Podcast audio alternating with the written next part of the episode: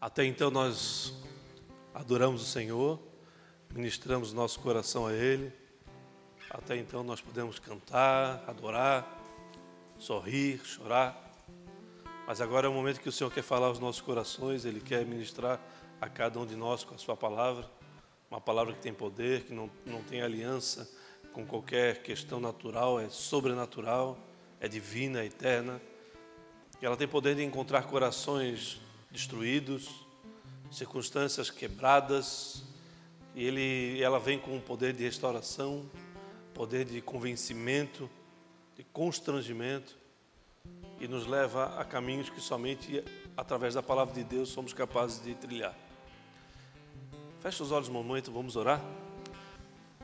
Senhor, muito obrigado, Pai, porque o Senhor tem poder para nos conduzir por verdades que somente o Senhor é capaz de nos conduzir.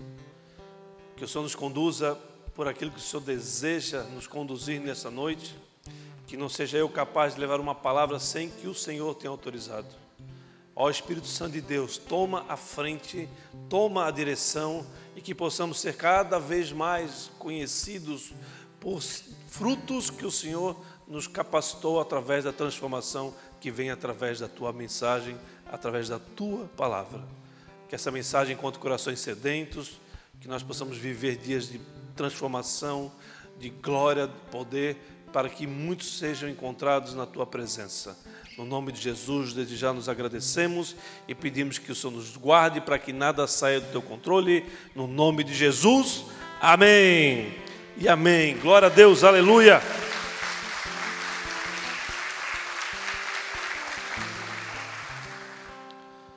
Você está devendo para alguém? Ai, ai, ai, agora pegou. Você já deveu para alguém? Você já comprou algo e não pagou por aquilo que você comprou? O teu nome está na lista de devedor de alguém?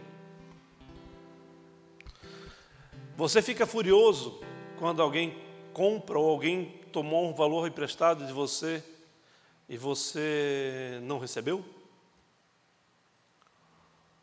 Você quebrou na Covid e fez todo tipo de empréstimo e hoje está mais quebrado do que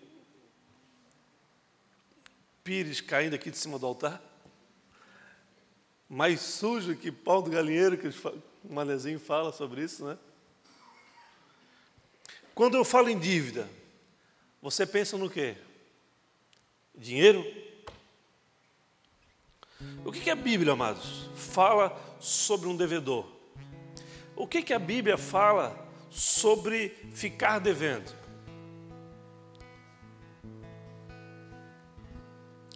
No livro de Provérbios, no capítulo 22, versículo 7, fala o seguinte: O rico domina sobre o pobre quem toma emprestado é escravo de quem empresta.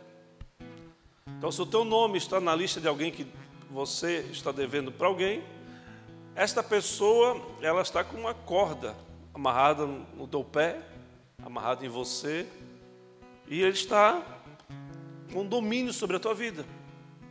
A palavra de Deus nos esclarece isso. Deuteronômio fala, capítulo 15, versículo 1. No final de cada sete anos, as dívidas deverão ser canceladas. Há um período onde você empresta e, se essa pessoa não lhe pagar, você precisa perdoar por esses empréstimos. Quando eu falo isso, você fala, pode pensar comigo, uau, já estou no sexto ano. Seis anos e onze meses, mais um ano, mais um mês, e eu estou perdoado.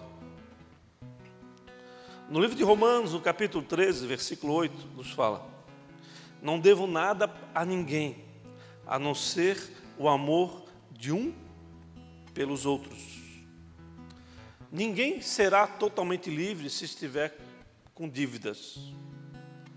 A dívida que eu falo aqui não é uma dívida somente financeira, mas pode ser uma dívida ética, pode ser uma dívida moral, pode ser uma dívida de atenção, pode ser uma dívida de cuidados, pode, ser uma dívida de falta de aplicação ou a omissão de atos que você deveria estar realizando e não está realizando.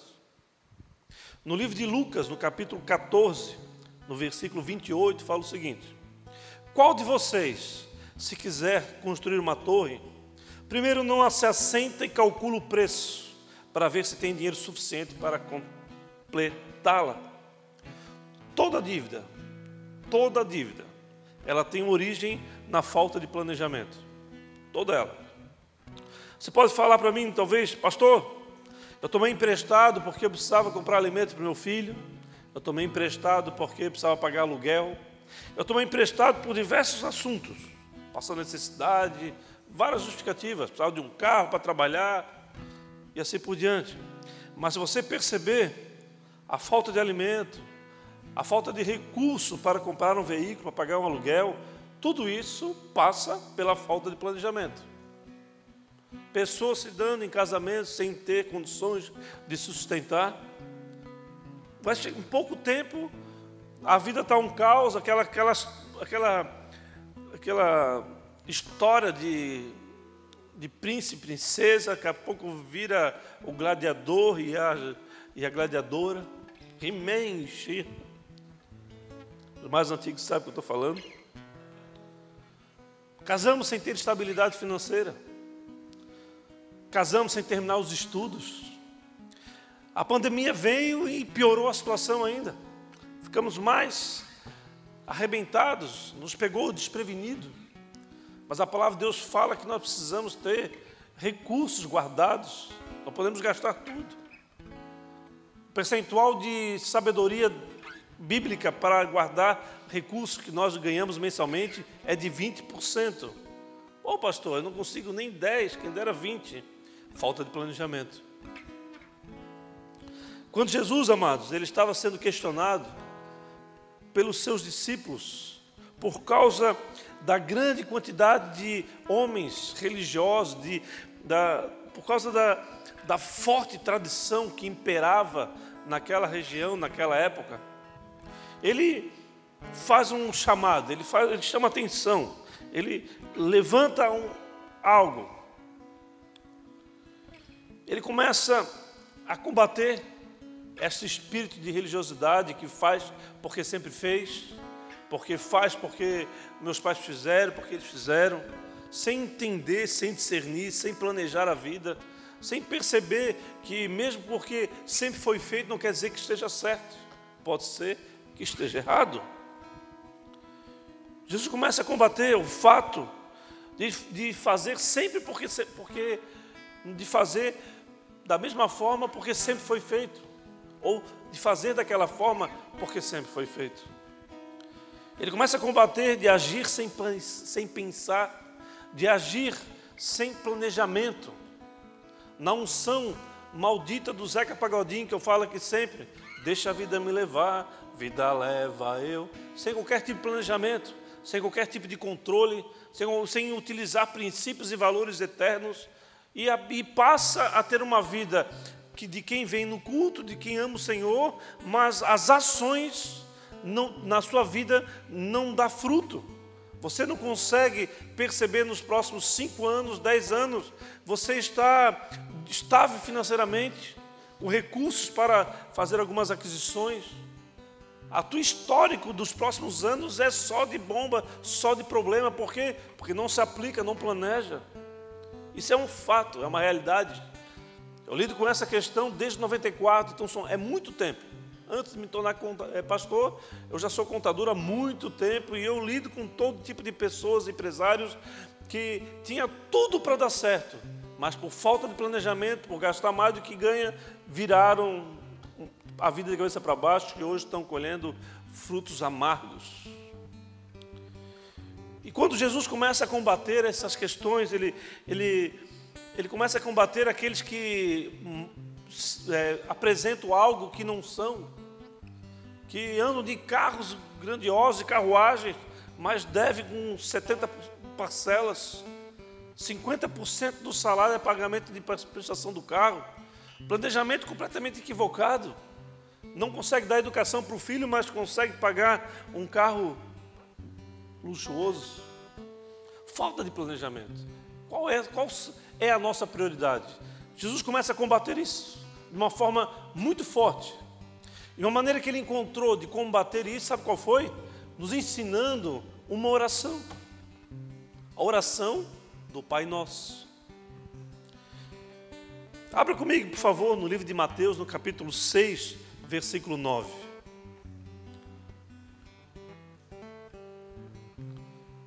Jesus fala sobre o fato de nós seguirmos a vida sem tomar a guarda, sem tomar a direção, sem colocar Deus na direção, mas estando nós sob direção, não permitindo ser influenciado por grupinhos, por ideologias, por pensamentos, mas sim pela palavra eterna. No livro de Mateus, no capítulo 6, versículo 9, ele ensina a oração de Pai Nosso.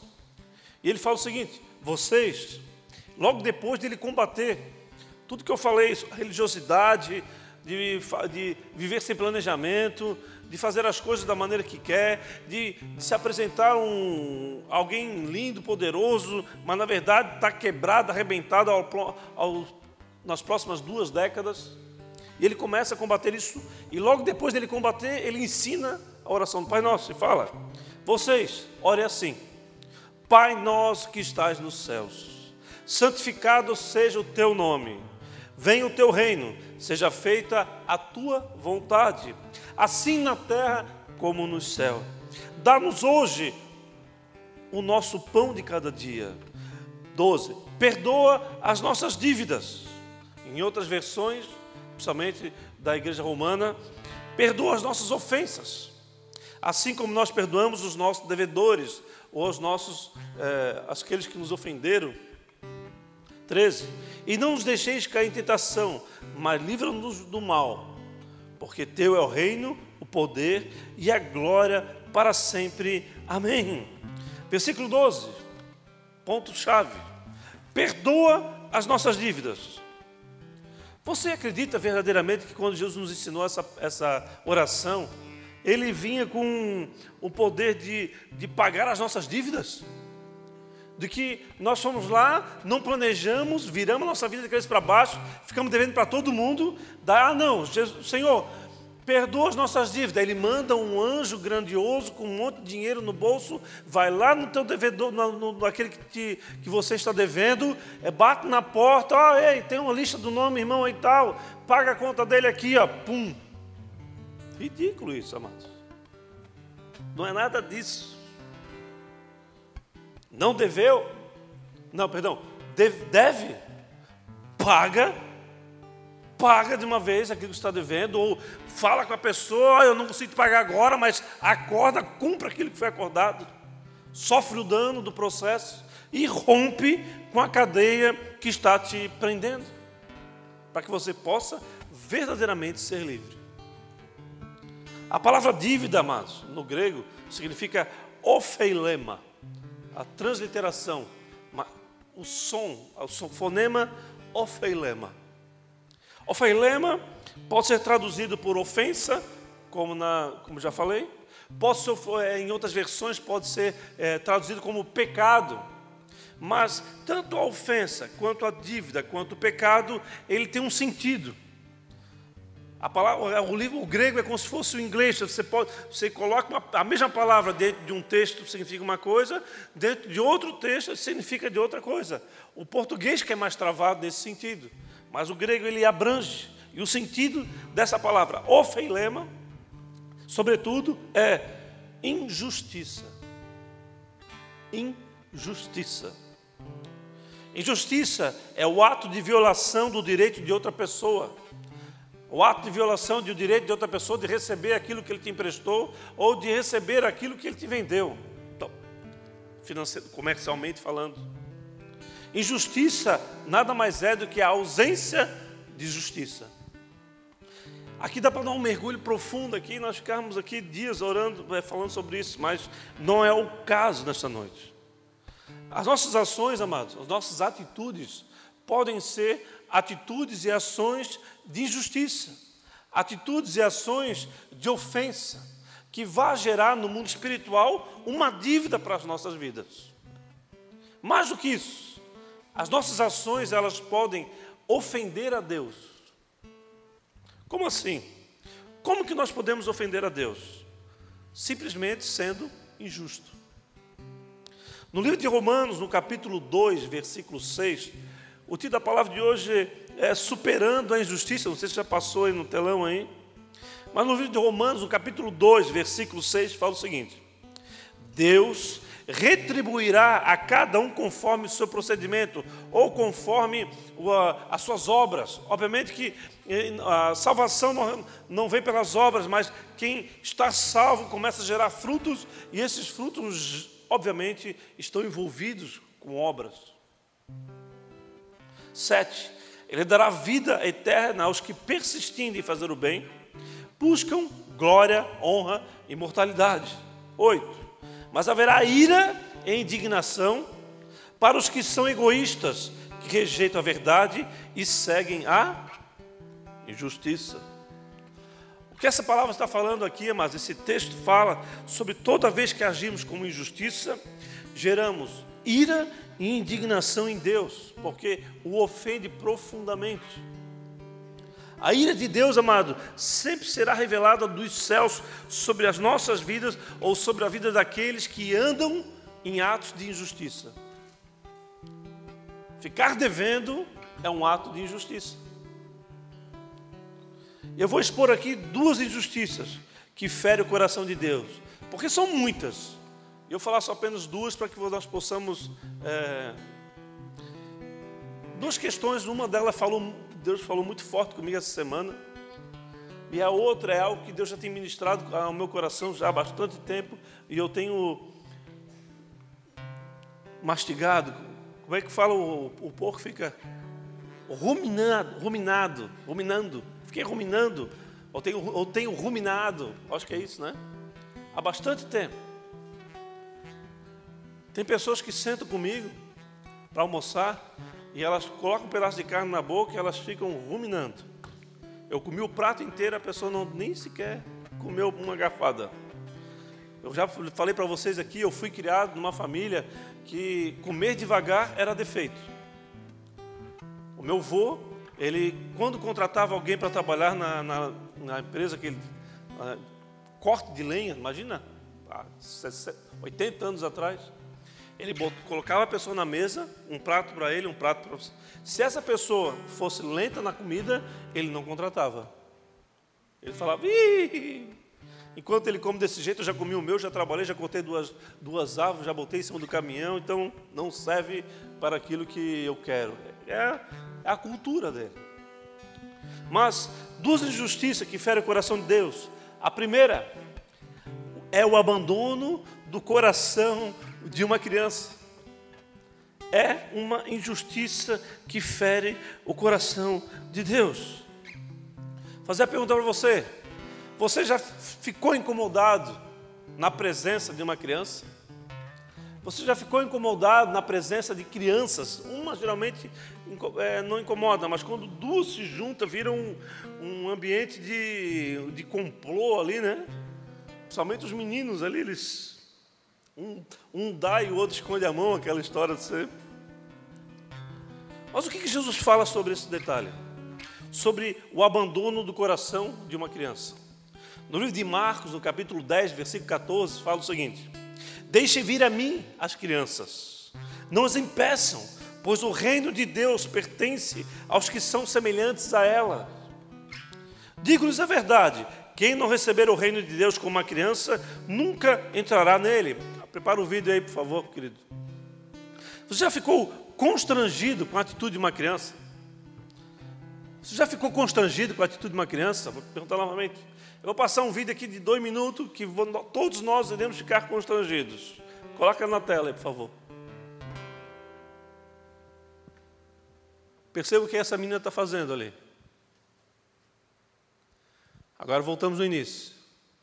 Ela está comendo, o pai e a mãe estão na benção, o menino chega.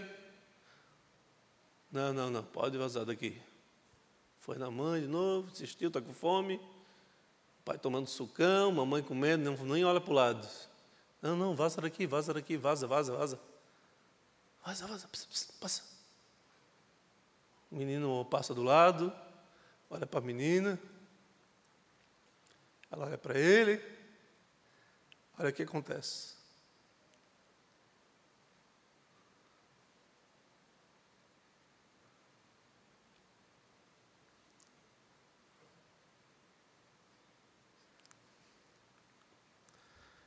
Papai e mamãe nem aí, e ela ali, ó, ali.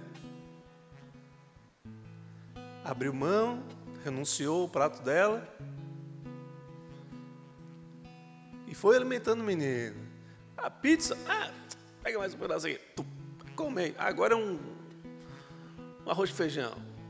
Engasgou, engasgou, engasgou. Espera, espera, espera. Vai o suquinho, vai o suquinho, espera.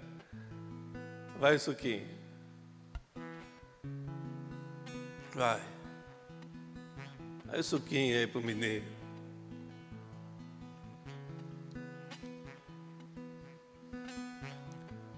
E nada, nada, daqui a pouco, opa! Quem que é aquele ali? Dá-lhe comer, né? Dá-lhe comer, dá-lhe suco. Um pouquinho de comida, um pouquinho de suco, e o pai viu, olha que isso. Ah. Ah. Vou dar uma corrida nesse guri. Mas não constrangido. O que é que tu faz, minha filha? Espera aí, espera aí. Vais comer com a gente também. Vem para o joelho. Garçom! Garçom, vem. Traz um pratão para ele também. Vamos todo mundo comer junto agora. Constrangido, vergonhado. Largou o celular, a mãe já largou o celular. O pai já começou a olhar para o menino. Esse negócio de, de preto e branco, isso aí para criança não existe. São tudo criança. Olha lá, o pratão. Quer mais um? É Come aí, guri. Pode ficar à vontade. Espera aí, espera aí. Vou dar uma, botar mais perto da minha filha, porque tu não está bem acomodado. Já incomodou a mãe já mudou a história.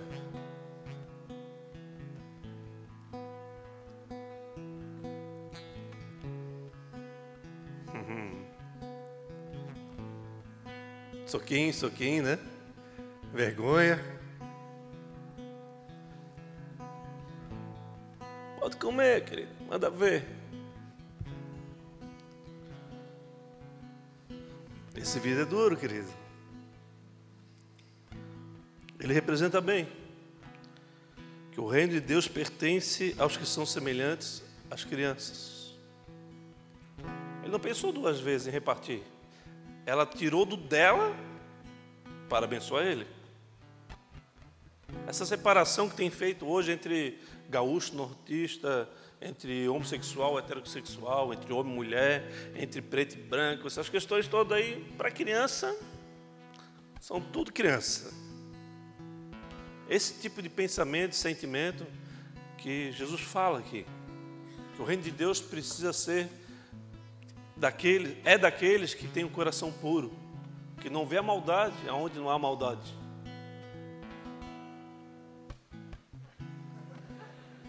Não é uma barata não, né? Não, é aqueles besouro amarelo que é uma benção. Cai no cabelo da mulherada, faz um escândalo. Comigo não tem esse problema, né? Sabe mais do que eu vendo esse vídeo, vendo orando, com os pastores essa semana, nós estamos em oração todo dia lá, do Brasil todo. Uma coisa que me constrangeu muito foi quando nós oramos sobre as crianças. E até então estava tudo certo, né? O, o apóstolo Rina selecionou uns pastores para orar. E no final escangalhou tudo. No final foi chamado o pastor de Moçambique para orar pelas crianças. Eita, que foi a vergonha. Ele começou a orar. Orar para aquelas crianças lá da África. Crianças que não têm futuro, não tem, não tem um pai que pode passar pagar um sanduíche, muitas vezes não, não tem nem pai nem mãe, outros são amarrados em, no, no, numa árvore, porque pecaram por ter nascido albinos, ou por não ser desejada pela família, não ser menino, ser menina, cada tribo tem uma, uma cultura. E ele falando que ali, aquelas crianças eram flechas que ele estava cuidando, que elas poderiam avançar contra toda a África para pregar a palavra do Senhor, que poderia alcançar corações em toda aquela região, que nós precisamos orar, cuidar das nossas crianças, como alguém que não apresenta injustiça diante de Deus.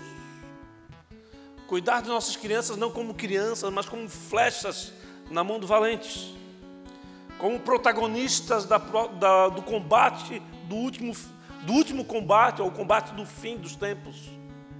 Crianças que precisam ser ensinadas, precisam ser guardadas e protegidas para se tornarem verdadeiramente aquilo que Deus os chamou para ser e fazer. Não ser tratadas como criança.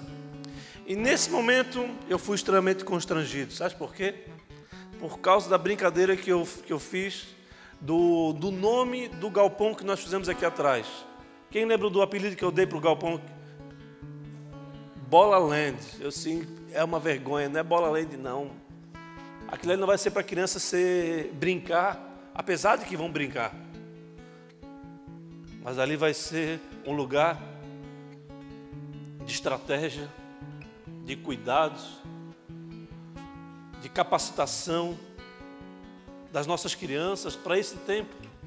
Nós não podemos abandoná-las. Nós não podemos ser injustos com elas. Porque ao ser injustos com as nossas crianças, nós ofenderemos a Deus. E ao ofender a Deus, nós iremos trair para nós a ira do Senhor. Então, nossas crianças, elas precisam ser cuidadas, tratadas como uma verdadeira arma espiritual. O inferno que está querendo aí trazer todo tipo de emboscada para as nossas crianças, ideologia de gênero, Deixa fazer o que, deixa escolher o que quiser quando tiver idade. As nossas crianças não.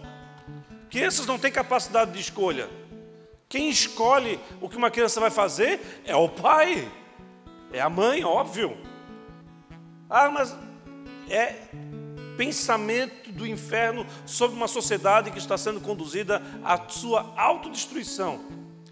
De, nós somos aqueles que precisamos é, cuidar das crianças, respeitar as suas decisões, mas num tempo de maduro, de maturidade, que ela possa fazer aquilo que ela se tornar, quer se tornar no futuro.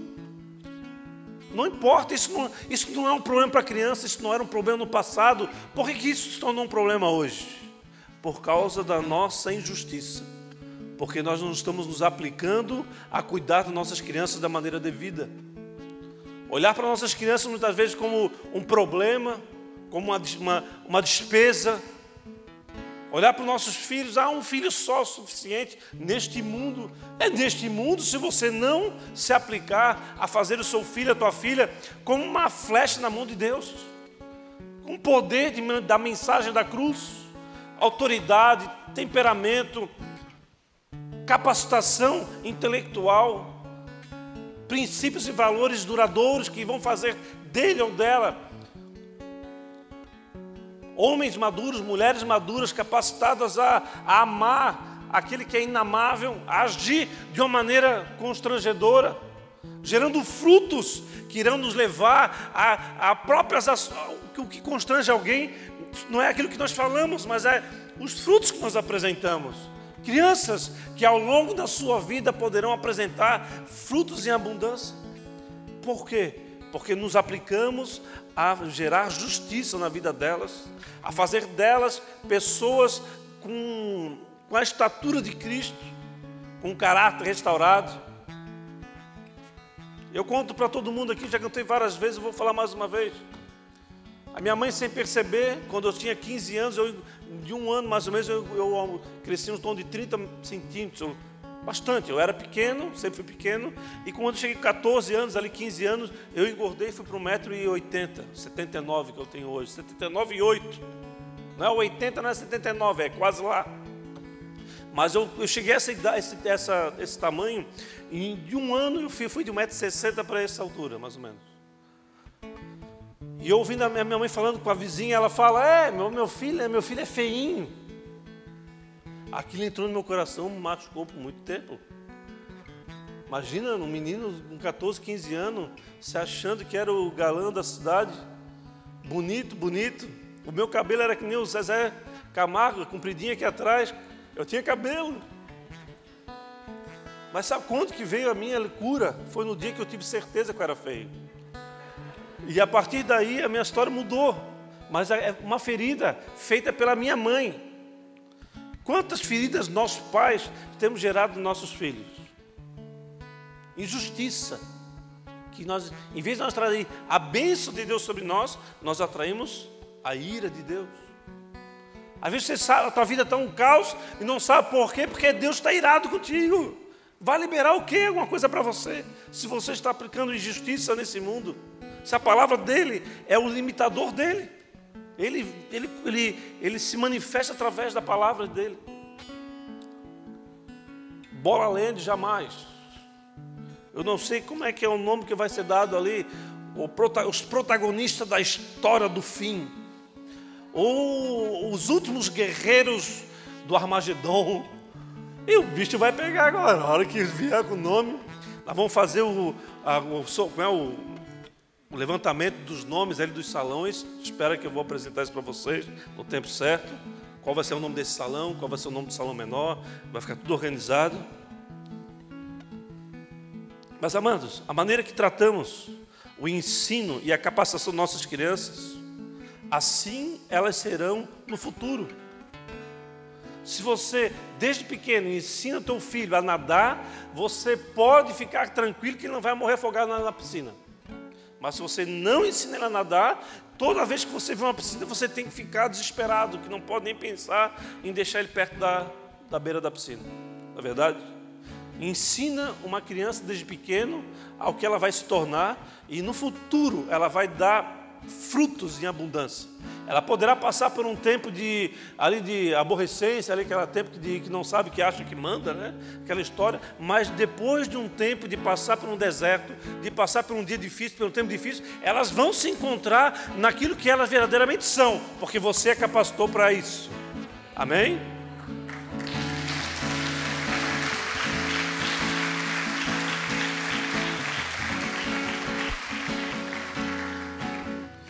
Segunda injustiça que eu quero falar essa noite é sobre o medo. Por que, que medo é uma injustiça? De onde é que tu tirou isso, pastor? Que loucura é essa? Irmãos, o medo, ele é paralisante ou limitador. O medo paralisante, ele é aquele que você atrai aquilo que você teme. Jó, capítulo 3, versículo 25. O que eu temia veio sobre mim. E o que eu receava me aconteceu. O que, você teme, você atrai. Se você temer a Deus, você vai atrair a. Amém? Tem pessoas, amados, talvez aqui, ou talvez na nossa rede de relacionamentos, que elas hoje elas seriam milionárias. E elas não são porque têm medo de empreender quer ficar recebendo salário de dois contos todo mês ali, porque tem, é mais seguro. Sendo que se estivesse empreendendo, estaria fazendo dois milhões por mês. O medo, amado, como limitador, ele é bem-vindo. Eu, quando eu comecei a pegar onda lá no passado, eu, eu tinha medo de entrar no mar grande, de ondas grandes. Aquilo me, aquele medo me protegia para não morrer afogado. E conforme eu fui ficando maduro, ou fui me capacitando no meio do surf, eu comecei a desejar pegar ondas grandes. Então eu tinha prancha grande, apelidada de ganzeira, para poder surfar justamente as mares grandes. Mas um medo me limitou no início da minha jornada para não morrer afogado e poder desfrutar das ondas grandes quando eu tivesse condições de fazer isso. O medo de entrar no Mar Grosso, ele é, foi limitante para mim mas pode ser um medo de andar em alta velocidade, ou medo de andar em alturas, sei lá, tem vários medos que eles são limitantes para que você possa ser guardado, ser protegido. Mas tem um medo, amados, que não é o, o limitador, mas o paralisador. O medo paralisador é a injustiça sobre os olhos de Deus. O medo, sabia, sabia que o medo é uma medida? O que é a medida, pastor? O metro é uma medida, quilômetro é uma medida. Se for usar as medidas bíblicas, você tem o côvado, o ciclo, tem é, braçada, tem distância de um sábado, distância de um dia. Tudo isso é medidas daquela época, da época bíblica. Mas, mas pergunta para mim, pastor, por que o medo é uma medida? Porque o medo, amados, é a distância do hoje ao qual que você nasceu para realizar ou fazer ou ser. O medo é aquilo que impede de você se tornar aquilo que Deus chamou para se tornar. O medo é a distância do hoje ao que você nasceu para fazer. Sabe por que, que o medo é uma injustiça?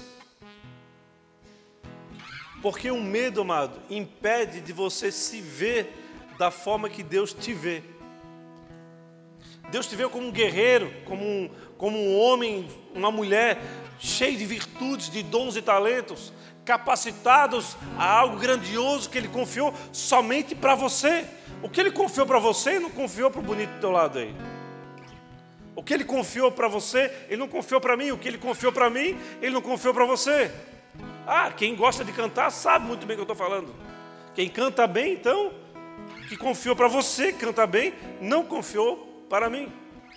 Eu, eu pego a letra, não consigo nem ler, se quiser a letra de uma música. O medo é uma injustiça, porque impede de você se ver como Deus te vê. A palavra de Deus fala que toda a criação aguarda ansiosamente a manifestação dos filhos de Deus. Você é filho de Deus. Se você é filho de Deus, toda a criação aguarda a tua manifestação. E o, e o medo impede de você fazer aquilo que você foi chamado de fazer. E esta noite, toda forma de medo, ela precisa ser rompida. Você precisa romper com toda forma de injustiça. Se você era omisso na criação do seu filho, você vai deixar de ser omisso. Se você permite com que o medo te paralise, você vai romper com esse tipo de medo. Qual o medo que te paralisa? Qual é o medo que faz você deixar de fazer aquilo que Deus gostaria que você fizesse? Você conhece muito bem. Ah, eu não consigo dormir no escuro. Liga, tem que pagar a conta três vezes mais cara. Uma vergonha. O medo foi colocado por alguém nas nossas vidas. Ah, não vai lá que o bicho papai vai te pegar. É? Ah, não vai lá fora porque o homem do saco está lá fora. Daí o próprio pai, a própria mãe gerando injustiça no filho, gerando medo. E o certo seria, se o homem do saco te leva fora, vai lá, dá um ragutem nele e bota ele para correr. Amém? Do que, que você tem medo? Eu creio que se você discernir, você vai colocar uma bomba neste medo e vai implodir, vai mandar para ele para onde o Senhor quiser que vá. Sabe como é que você combate o medo? Enfrentando ele. Se você não tiver uma ação de enfrentamento ao medo, ele vai se tornar cada vez maior, esse gigante vai crescer na sua vida. Se você foi chamado para empreender, o que, que você está fazendo nesse, nesse empreguinho em micharia? Ah, pastor, eu estou desesperado, foi posto para a rua. Amado, se você foi posto para a rua, é libertação para você. É para você se tornar aquilo que Deus quer que você se torne. Ah, mas eu perdi o meu 3 mil, 4 mil, 5 mil, 10 mil. Eu vou, o meu ápice é o 10 mil. Querido, 10 mil não vai ser, a, vai ser a oferta que tu vai dar para o dízimo aqui do, do Frei Damião. Mas o que você precisa então fazer para sair daqui sem medo? Ou sair daqui capacitado a não ser um gerador de injustiça e atrair a ira de Deus? É muito simples. Sabe o que você vai fazer? Você vai se sentir amado. Você é amado por Deus. As marcas de Jesus, elas estão nas suas mãos também. E toda vez que você vive injustiças, você tampa essas marcas. O que Deus quer de nós é mãos limpas. Que o amor que dele, entregando-se na cruz, possa ser um fortalecedor, pode ser aquilo que vai fazer com que você rompa toda forma de medo e você se torne aquilo que ele te chamou desde o ventre da sua mãe. Antes de você nascer, já havia um propósito e ele falou: Ei, eu vou fazer aquele bonitinho assim. Sabe aquele, que, aquele meio orelhudinho, pescoçudo? Ah, aquele que não vai ter cabelo lá na frente? Ah, vou botar um propósito aqui. Daí o inferno vai vir, vai querer botar nas drogas, vai querer fazer todo tipo de destruição. Mas daí, isso aqui daí Deus levanta alguém para orar, Deus levanta alguém para converter um da família, e a coisa vai acontecendo, a coisa vai acontecendo, até que o sabe o que acontece? Pisa na cabeça da serpente até que você entenda a sua, a sua identidade em Cristo Jesus, até que o inferno não tenha mais poder de te influenciar, te dominar, a fazer aquilo que o mundo está querendo te influenciar e te dominar. Até quando você já ouve o que estão falando, diz, querido, isso é coisa passageira, você, ah, esse tipo de sentimento vem, mas vai morrer do mesmo jeito, porque o meu Deus é eterno e aquele que colocou dentro de mim é, tem mais poder do que todas essas questões que estão se levantando contra mim. Mas você só vai ter esse tipo de decisão, de atitude, quando você se permitir acrescentar no seu filho, nas nossas crianças. Hoje nós somos frutos do que fizeram conosco no passado. As gerações anteriores às nossas é, foi uma geração extremamente omissa, permissiva. As gerações anteriores, os mais velhos, eles tratavam os filhos na rédea curta. As coisas aconteciam. Eu me lembro que eu chegava na casa do meu avô, eu tinha que pedir a bênção para ele, senão o bicho pegava. E eu já, benção, avô. Ele sentado no sofá, cortando laranja para todo mundo, com a mesma canivete que ele limpava as unhas do, do, do pé. E a benção era grande, ele cortava, fazia o, o, buraquinho, a gente chamava de pocinho, e todo mundo juntando ali, comendo aquela, aquela laranja, e daqui a pouco ele olhava para o pé e cortava um, um, pé sujo, ele com a mesma. Estamos vivos, dando glória para o Senhor. Em nome de Jesus, sai daqui, Senhor. O amor lança fora o medo. O que você precisa alcançar, amados, na sua vida, que você, que você tem gerado em sonhos, tudo isso já foi liberado para você. É o medo que está impedindo de você se tornar aquilo que Deus tem para a sua vida. É o medo que te impede, te paralisa. É o medo que coloca você em limitação que não vem do Senhor mas vem de toda essa estrutura maligna que tem, tem botado o peso sobre as nossas vidas. Lembrando, amados, o medo é a distância do hoje ao que você nasceu para fazer amanhã, ou o que você nasceu para ser. Uma notícia boa: tudo que você precisa para isso está pago, já está pago. Como diz meu neto, tá pega. Ele pega um sorvete e pirulito, hum, tá pega. Ou seja, tá pago, vovô pagou, papai pagou, mamãe pagou, alguém pagou. Ele não sabe, não está preocupado com isso. A preocupação é, ah, o outro está precisando, ah, como é, a briga, a briga é outra, é outra história. Ah, não, não vou comer, vou guardar o meu aqui, não vou dar para ele, ele que passe fome. O homem pensa de maneira diferente, o adulto, né? Você quer entrar num, num novo ciclo na sua vida? Você quer verdadeiramente entrar num novo ciclo na sua vida? Abandone as justiças que estão ainda na tua história. Abandonar a justiça é através do amor de Deus na tua vida. Ah, você não agiu de maneira adequada com o seu filho? Se arrependa, peça perdão para o Senhor. Ele mesmo nos direcionou na sua oração. Senhor, perdoa as nossas dívidas, ou seja, Pai, perdoa as nossas injustiças, eu quero, eu quero mais de Ti. Assim como o Senhor perdoa, ou como eu perdoo aqueles que fizeram justiça para comigo. Mas o que significa o amor vence o medo? Você imaginasse? Vem um, bate um medo no teu coração e você. Se nós não aplicarmos a, a, a mensagem da maneira adequada, você não entende. O que, significa o amor vence o medo? Significa que você deixa de ter esperança na decisão para ter esperança na realização. Você não, porque ah, o ser humano, ah, eu vou decidir hoje a, a Cristo. Pum, tem a minha esperança, na, mas no dia seguinte o, o inferno se levanta na tua vida, o problema continua e você fica desesperado. Não, a nossa esperança está na realização de toda a mensagem da cruz. Amém? De todos os evangelhos, de toda a escritura. É assim que nos capacitamos a romper com o medo, a romper com a injustiça, a romper com toda forma de pecado e assim estarmos justos diante do juiz justo. Não é por você mergulhar na piscina, mas de aprender a nadar.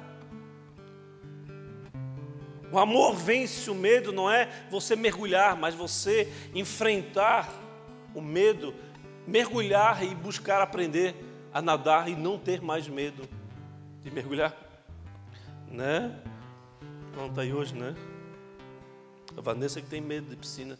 Foi lá em casa, daquele tamanhozão todo, ficava com água por aqui. A loucura. Se José não tivesse traído pelo, se José não fosse traído pelos seus irmãos, ele não se tornaria governador do Egito.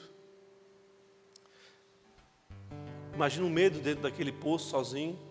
Imagina o medo quando foram foi colocado dentro da carroça, aonde aquele monteiro de egípcios, todo falando línguas diferentes. Imagina o medo daquela criança. Mas se ele não tivesse sido vendido, para os egípcios, se ele não tivesse sido traído pelos seus irmãos, ele jamais teria se tornado governador do Egito. Então você precisa enfrentar o teu medo. Talvez você não seja o governador do Egito, mas você pode ser o governador de Santa Catarina. Pode ser o presidente da república. Ou pode ser o governador do teu negócio, com autoridade, com planejamento, sem justiça, de ficar devendo para ninguém e não ser alguém que vai cobrar alguém com a faca no pescoço porque não te paga. Amados, quando você transborda o amor como uma criança, o medo vai embora. Naquele vídeo que eu mostrei para vocês, você viu algum medo naquela criança em dar alimento para. É meu pai está ali, mas. Bora comer uma pizza aí. Ele olhou para aquele menino, hum, o menino já se ajoelhou do lado, se ajeitou direitinho, baixou ligeiro e dá-lhe comer pizza tomando suco, e o pai ficou constrangido com a atitude da filha. Amados, as dores vão embora quando você rompe com o espírito de medo.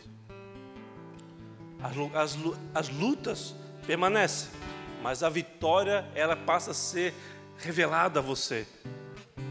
Você começa a gerar frutos por romper com esse tipo de laço do passarinheiro. E eu, para encerrar, eu quero falar uma coisa para você. Servir, a pessoa, servir as pessoas é a melhor forma de estabelecer a justiça de Deus. Se você ainda não serve, você ainda não encontrou, ainda não se aplicou no ambiente de extremo serviço, de, de extrema justiça de Deus sobre você. Você quer verdadeiramente andar por níveis profundos de justiça, tendo um Deus que não se ira, mas que, se, que acrescenta na tua história? Sirva as pessoas. Quando você serve as pessoas, várias questões na sua história são rompidas. O medo de muitas questões elas são eliminadas. Você passa a entender para que você nasceu e Deus ele começa a te capacitar, começa a te capacitar cada vez mais. Por isso, que toda forma de medo que vai estar gerando injustiça aos olhos de Deus, eles, ela possa ser enviada, ser encaminhada para onde o Senhor determinar. Se você entende que se Deus está aqui, tem o poder de todas as coisas, e você tem a revelação do que está impedindo você, está paralisando você de fazer, e Ele está dizendo: Ei filho, olha para mim, hoje você vai jogar nos meus pés todo o teu medo, e esse medo que você jogar nos teus pés não vai mais te influenciar. Então, nós estamos falando aqui de passagem de amor, não, de guerra mesmo. Mas quem guerreia é porque quer extrair o melhor fruto para o Senhor, quer extrair o melhor fruto para quem você ama. Um pai não fere um filho porque quer, mas porque não tem discernimento, não teve educação, mas nós somos aqueles que rompem com essa unção de herança macabra, como dizer, maldição e assim por diante. Nós seremos aqueles que iremos interromper toda forma de machucadura, iremos apresentar para o Senhor flechas na mão do arqueiro. Ó, oh, Senhor, esse é meu filho, ele tem essa dificuldade, tal, tal, tal, mas eu tenho trabalhado, tenho botado ele de frente de mim, filho, olha, ó, esse teu medo aí não vai cair por terra. Começa a trabalhar na vida dele, começa a ensinar. Ah, eu tenho medo de um filho só, bota povoar os céus aqui. Agora tem 800 metros, pode, pode povoar os céus da, da glória da palhoça. Não fica, ah, um filho só. Não tenha medo Faça aquilo que você fazer. Torne-se aquilo que você precisa se tornar. Encontre no Senhor aquilo que Ele quer que você faça, o propósito de vida. Pastor, como é que você vai fazer isso? Primeira coisa, mergulha na piscina.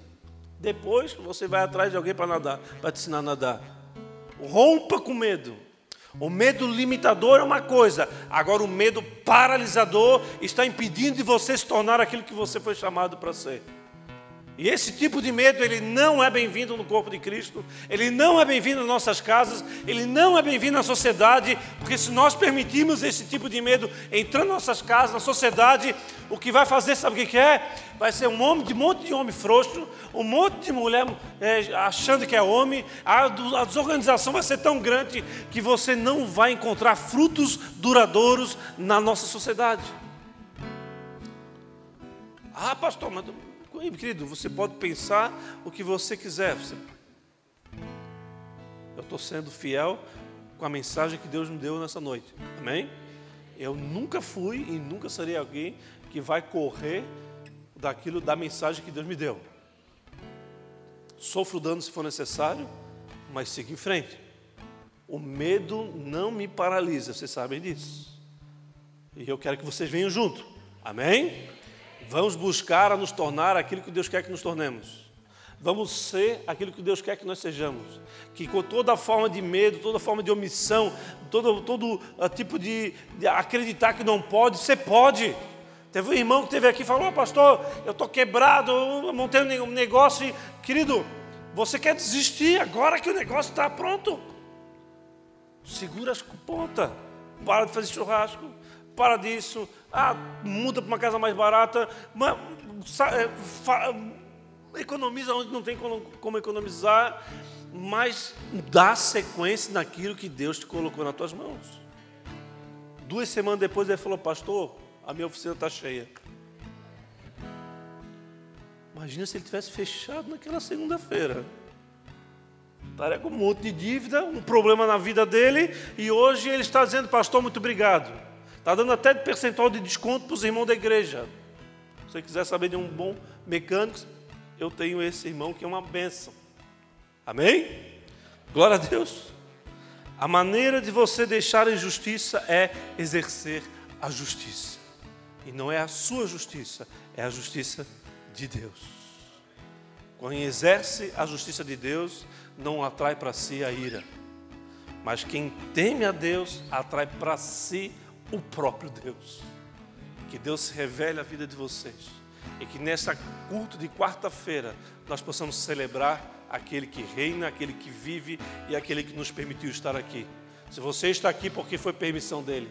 Se você respirou o ar que você está respirando, é porque ele te deu a capacidade de respirar. Um pulmão funcionando, um coração funcionando. Portanto, celebre o Senhor nesse final de culto. O Ministério do Louvor pode subir por gentileza. São dois. que você possa, junto conosco, encerrar esse culto e entender o que Deus quis liberar para nós nesta noite. Amém? Lembrando, as nossas crianças são pérolas nas nossas mãos. É o futuro da nação brasileira.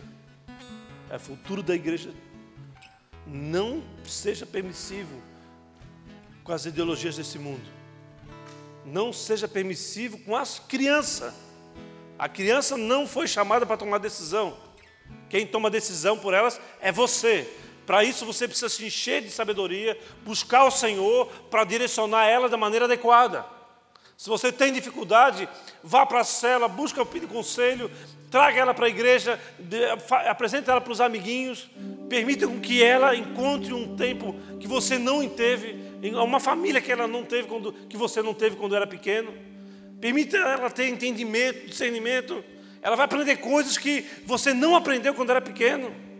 Ficava de ao Léo, aqui não, começa a aplicar. Esse eu estava falando ali com o pessoal do, do infantil, ali tem uma multidão ali de crianças ali dentro. 300 metros, 130 crianças, imagina. Daí tem que fazer, as crianças têm que sair de uma sala do louvor e ir para a sala da, da, da, janta.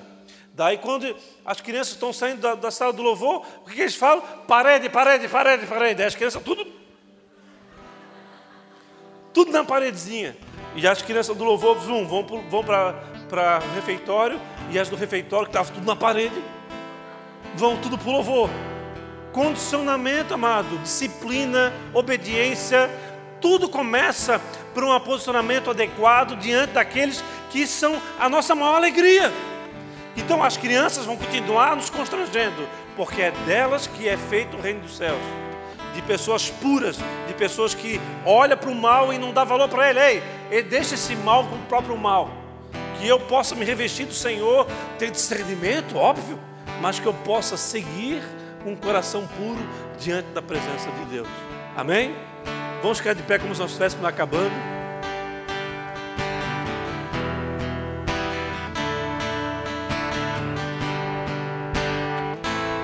As dores vão embora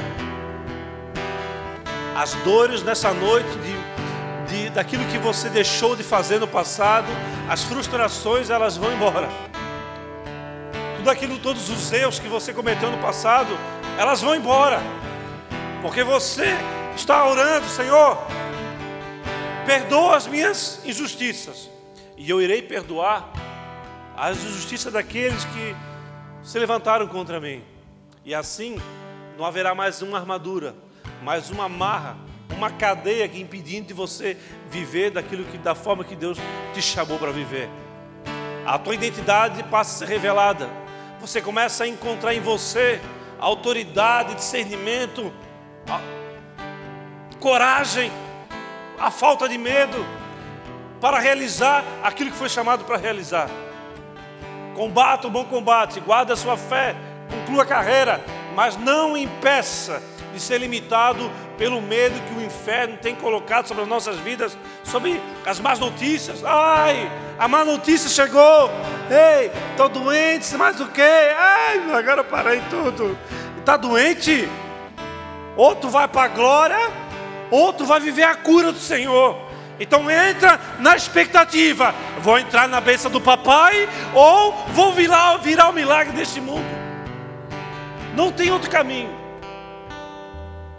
questão de discernimento e entendimento. Tudo é usado para a glória de Deus. Você precisa compreender isso. Uma noite que Deus quer romper com toda a ligadura, com toda a forma de medo que te impede a se tornar aquilo que Deus te chamou para se tornar. Por isso, ah, é medo. Não importa se o medo vem bater na tua porta, se o homem do saco está vindo lá de fora, vai lá e dá com os pés. Jesus te autoriza que toda forma de injustiça que está fazendo com que você deixe de fazer aquilo que foi chamado de fazer, suma da tua história.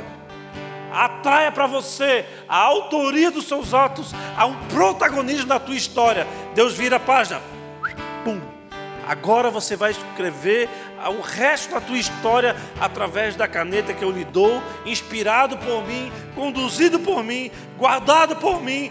Não há mais medo, não há mais dúvida, não há mais problema de sofrer dano, não há mais problema de renunciar. Eu sou aquilo que o Senhor me falou que eu sou.